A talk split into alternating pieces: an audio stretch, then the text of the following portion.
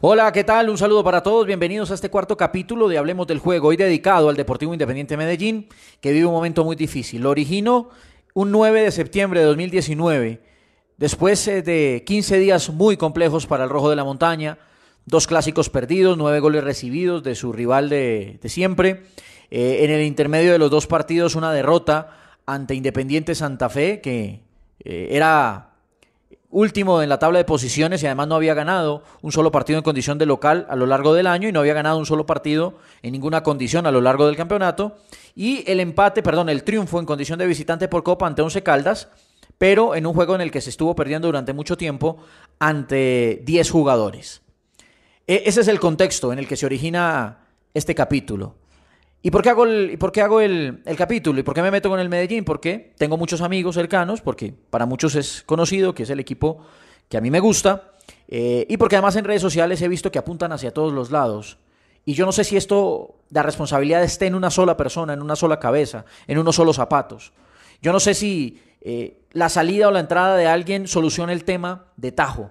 Yo creo que es algo más estructural. Medellín no sé si llamarlo problema, pero Medellín tiene un conflicto, tiene... Mm, es como cuando entre los hermanos hay uno mejor que el otro en algunas eh, estudiando, por ejemplo, y siempre el que no es tan bueno estudiando va a sufrir porque lo van a comparar con su hermano. Pues al Medellín se le va a comparar siempre con Atlético Nacional, que generalmente hace mejor las cosas, y no estoy hablando en la cancha, eh, ese ya sería otro tema. Pero institucionalmente Atlético Nacional toma mejores decisiones que el Medellín. Por eso hay que detenerse en eso. ¿Qué pasa en el Medellín?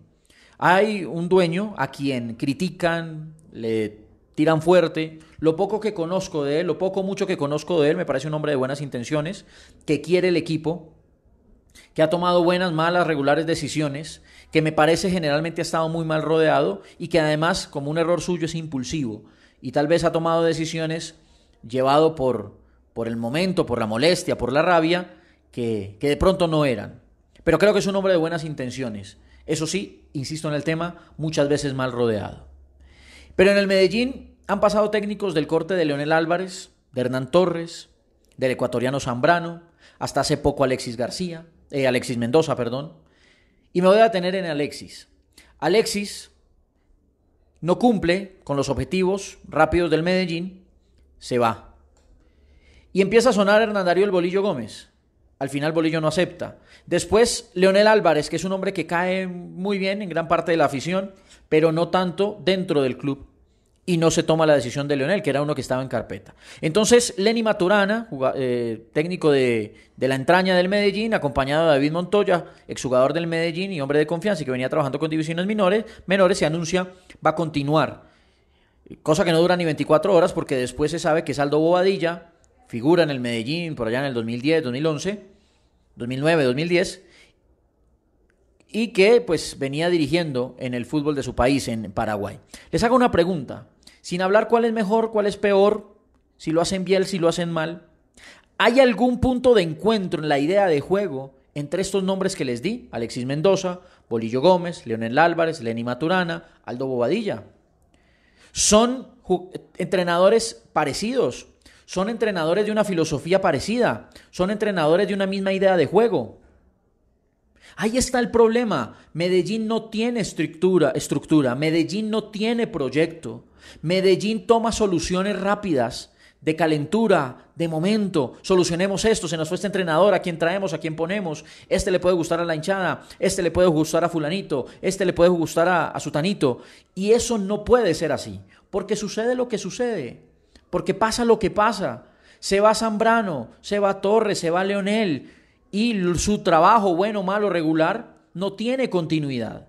No hay una idea. En el Medellín no se contrata un entrenador porque el Medellín quiere jugar a algo. En el Medellín hay que empezar por buscar a alguien o, o algunos que digan, bueno, este equipo con estos jugadores que hemos contratado debería jugar a esto. ¿Qué entrenador es idóneo para esto? ¿Qué entrenador es idóneo para el Medellín? ¿Qué entrenador es idóneo para los jugadores que tenemos? Y a partir de eso, tomar la decisión del entrenador. Puede que le vaya bien, le vaya mal. Si le va mal, pues tendrá que salir y vendrá otro que tiene que ser de la misma línea, de la misma corriente, del mismo corte, pero ir por el mismo camino. Y vuelvo al vecino. A Nacional le fue mal con Autori. A Nacional le fue pésimo con Lillo. Pero no eran entrenadores tan lejanos entre ellos. Y ha llegado Osorio o ha regresado Osorio. Cuando se fue Osorio vino Rueda. Que Rueda, pues sí, tenía unas cosas distintas a, Osorio, pero era parecido en, otras, en, muchas otras. ¿Y qué hizo Rueda? Darle continuidad a lo de Juan Carlos Osorio y de pronto sumarle lo que él creía había que sumarle para que el equipo finalmente consiguiera el título internacional. Medellín tiene que empezar por eso. Medellín tiene que empezar por un proyecto institucional por descubrir, decidir qué quiere, a qué quiere jugar, qué debe hacer, mirar sus jugadores, mirar sus, sus hombres y decir, bueno, tenemos este tipo de jugador, ¿qué vamos a hacer? ¿Qué vamos a hacer? Pero si Medellín no toma esa decisión y Medellín sigue a la deriva y tomando decisiones calenturientas, pues va a terminar en esto, en lo que está pasando, en la humillación que yo sé que le duele, le duele y mucho y con razón a los hinchas del poderoso de la montaña.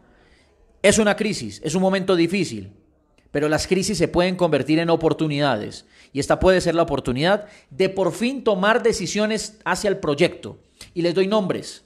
Los corredor, los dos hermanos, uno como entrenador, el otro como director deportivo o como lo quieran acercar. Y acercarle, por ejemplo, a Sebastián Botero, que está allá en el Medellín, y a Mao Molina, que tiene más eh, perfil de, de administrativo que de director técnico, pero que también va por ahí, por esa misma idea. Tratar de armar un combo nuevo de eh, trabajadores, de una idea parecida y empezar a encaminar el Medellín hacia una fórmula, hacia un, hacia un, hacia un objetivo, pero no empezar a dar tumbos y a rebotar contra las paredes. Si no, va a terminar en esto, en que Nacional, fecha tras fecha, lo termine goleando y lo termine humillando. The podcast you just heard was made using Anchor. Ever thought about making your own podcast? Anchor makes it really easy for anyone to get started. It's a one stop shop for recording, hosting, and distributing podcasts. Best of all, it's 100% free. Sign up now at anchor.fm slash new. That's anchor.fm slash new to get started.